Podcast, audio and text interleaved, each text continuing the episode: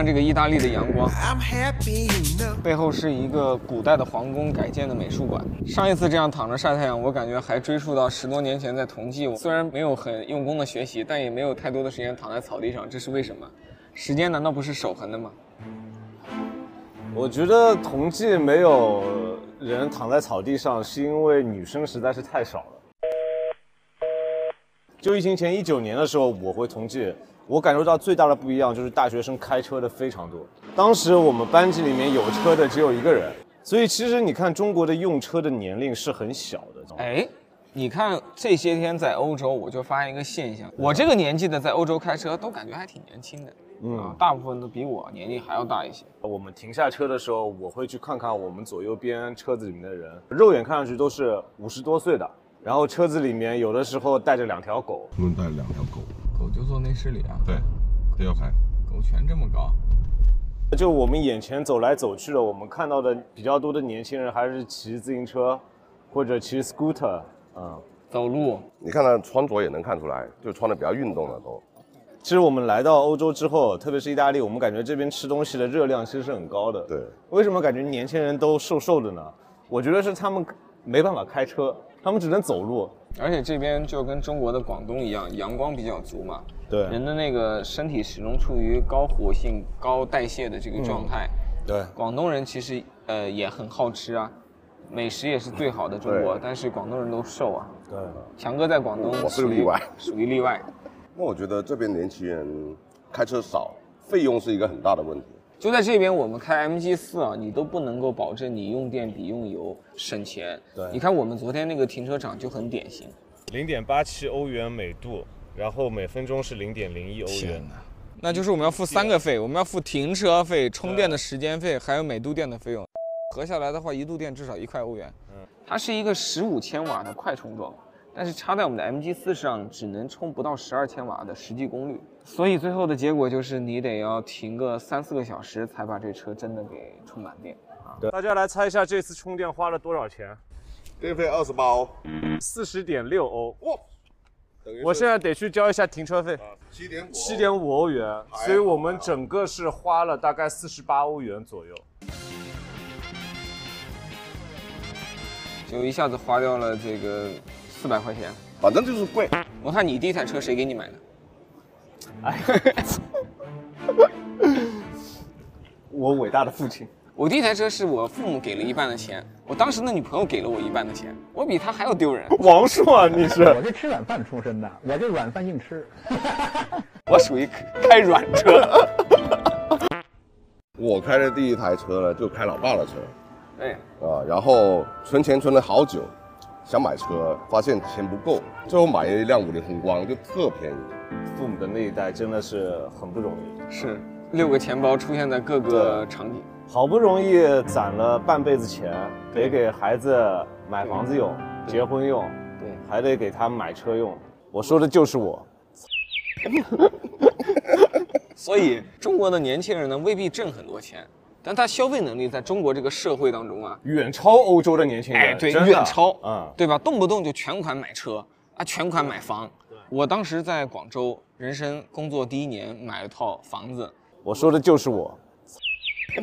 跟我办公室里的日本领导讲了一下，哇，渡边看着我的时候，简直就是激动的快哭了。你这么年轻，你怎么可以有自己的房产呢？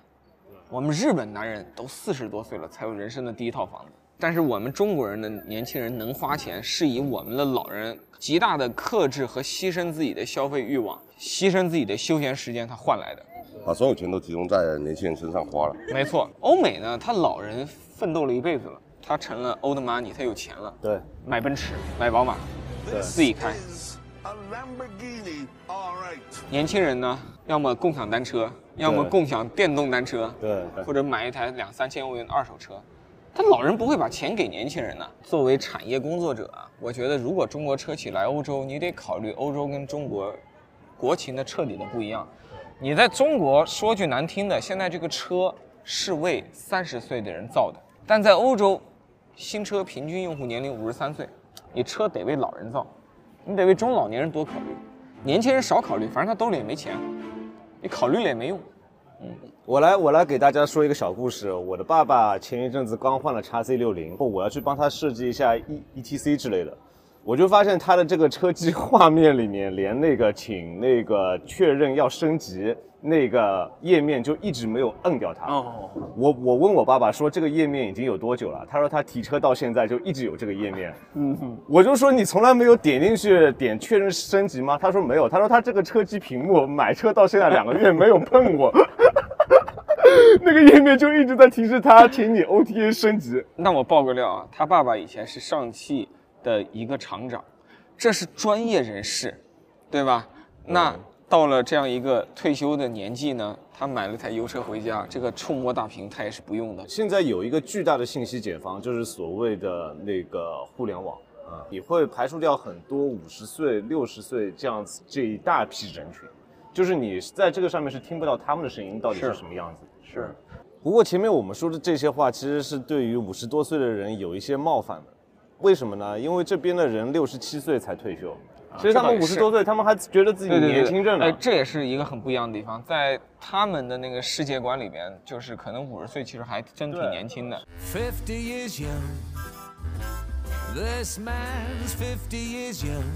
那天我跟强哥我们在米兰，我们隔壁坐那老太太，估计有六七十。对，有六七十，嗯，一身盛装，喝咖啡、吃面包、读报纸。你就一个人，对，不是讲高低有别，就是说每个地方的情况是很不一样的。如果是要扎根这个市场来赚这个市场消费者的钱呢，你就得特别的理解他们，并且在产品和打法上要做出很多相应的这个变化。其实 A B B 在智能座舱上面，从他们新一代的产品来看，走的是比较的激进，激进了啊。嗯，我至少从 YouTube 上面看到所有的欧洲的车评人对于新一代奔驰 C 级的交互，然后我也看过他们对于 Neo ET7 的交互，他们其实是贬要大于褒的。欧洲的车评人平均年龄都会比较大。是有一个欧洲的车评人叫做 Otto Gefühl，他特别想把 No Me 的所有的音频全部都关掉，就是你 No Me 给我 shut the fuck up。Let's see if Nomi knows. Highlight is on. The hell? And then, Highlight is on. Hey Nomi, can you shut up? Highlight is on. 我觉得它能够代表相当大的一部分欧洲人的这种使用习惯的。我完全可以证实这一点。我，十天前在沃尔沃开会嘛，跟这边的工程师和产品经理聊到自动驾驶的问题，你会发现，当中国人全力在思考做加法的时候，沃尔沃的人全力在思考做减法。嗯，其实大家也会聊到 Nomi 还有那个小鹏的例子。沃尔沃的工程师期待的是能不能就讲五句话、八句话，但这五句话、八句话是必须要讲的。关键的，关键的。再补一个例子啊，桑拿。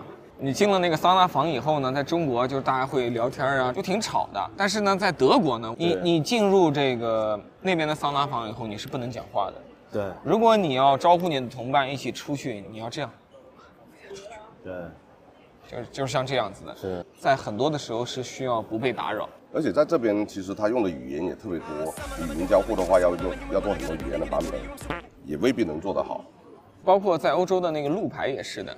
你在德国开那个高速公路，所有的字体平均小了五个字号，它的很多的那种提醒就是温柔性提醒，它其实是默认你已经来开高速了，你应该是一个驾驶技术过关，对交通规则理解充分，一个成熟的这个 driver，一个司机。但在国内你会发现，就是我们很多时候是要保下线的，为了能够保死下线，所以我们需要加倍提醒。对提醒频率多重提醒多对，那反过来讲，你让那个欧洲这边的人快速的适应我们的很多办事儿的风格，这难度真的会特别大。其实我们现在的中国的车企的产品出海，就和当年他们标致啊和大众啊进入中国特别像。嗯，当你愿意更去拥抱这个市场里面的人群的习惯的时候，你就会活得更加好。比如说大众，是当你自己有特别强的自尊心，或者你觉得你是来做技术扶贫的话，你往往会死得很惨。比你说的是标标致雪铁龙，对我这么说吧，就中国车企出海还没到当年神龙和上汽大众那一步，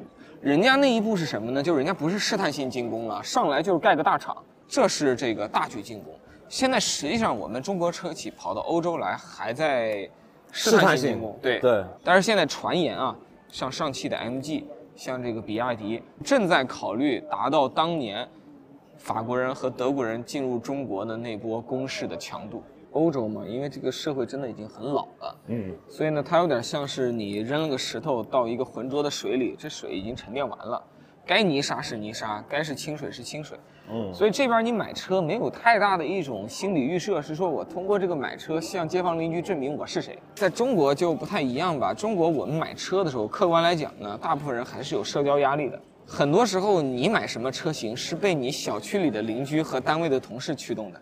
是意大利的人均 GDP 大概平均是在三万美元左右，上海的人均 GDP 大概是在两万出个头，对吧？嗯我们去看米兰街头的那个 BBA 的比例，或者是说他们这边豪车阿尔法罗密欧的这种比例，根本没有办法和上海比。你去观察很多上海的所谓的老公房、老破小，它的车位是相当紧张的。如果你从实用主义出发，他们应该买 Smart、Polo，对对吧 mini mini 这样的车呀，至少也得五菱买个这样的车呀两厢嘛但实际上你走进那些老公房里，帕萨特、奥迪 A 四还是很多。为了一个车出来，保安得挪五个车，经常。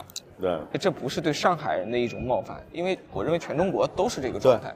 是，嗯我跟你说个事儿，我有一个绍兴的同学说他要买个宝马三系，我说你刚毕业才挣多少钱，干嘛买个三系？你买个卡罗拉不挺好的吗？便宜省油是吧？然后他说我买个卡罗拉，我还不如骑一个小电驴。对，其实当年《非诚勿扰》里面的马诺说的那句话已经是十五年前了吧？放到今天，此时此刻依旧是一样的。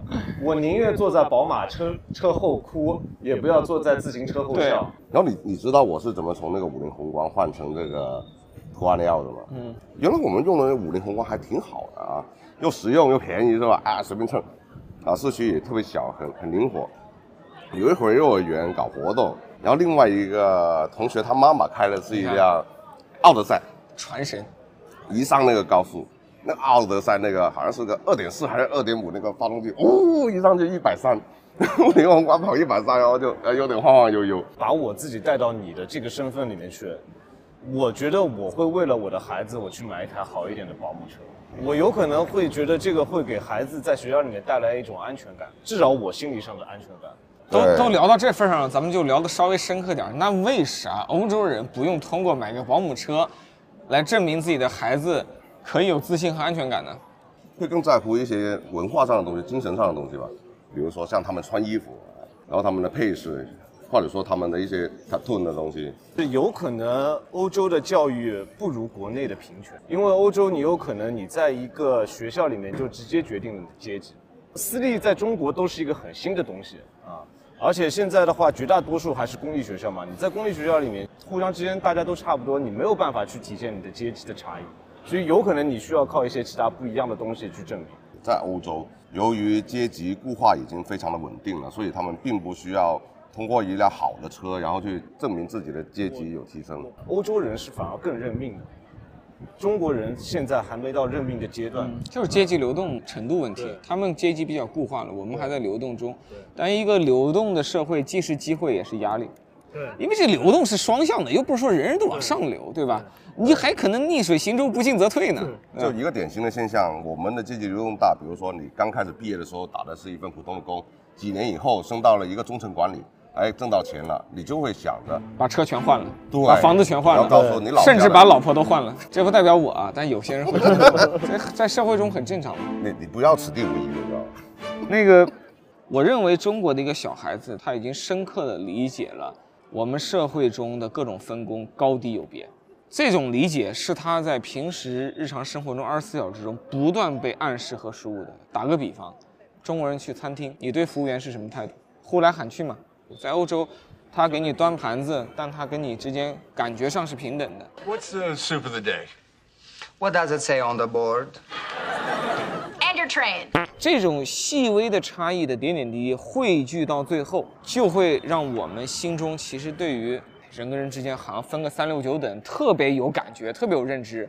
那既然都已经分了档次了，那咱们不得力争上游？像我以前是非常反奢侈品消费的，我自己从来不主动给自己买任何一个奢侈奢侈品。在中国整这个东西最大的好处是降低解释成本。在职场中，经常有人说，依然你对那个乙方对供应商态度太好了。如果你对他非常的 nice，很多时候你说话不好使，这其实是有点本末倒置。这是本末倒置，但这就是社会现实。对，他是觉得因为你很厉害，所以你才凶。对但到了实际上就是你很凶，所以他觉得你应该很厉害。还有很多人明明不厉害，但他要通过凶来装作自己很厉害，来利用社会对这件事情的错误的认知。所以你说什么戴好表、开好车，其实作用很简单，就是一看你就是一号人物。对，就是你再怎么免俗，你你没法改变其他人的看法。开一辆好车，戴一个好表，看上去这个代价很高，实际上他可能对于某些人是一个性价比的选项。因为直接花钱买到了尊重，买到了认可，买到了成就，买到了名誉。你在欧洲，你花钱不一定买到。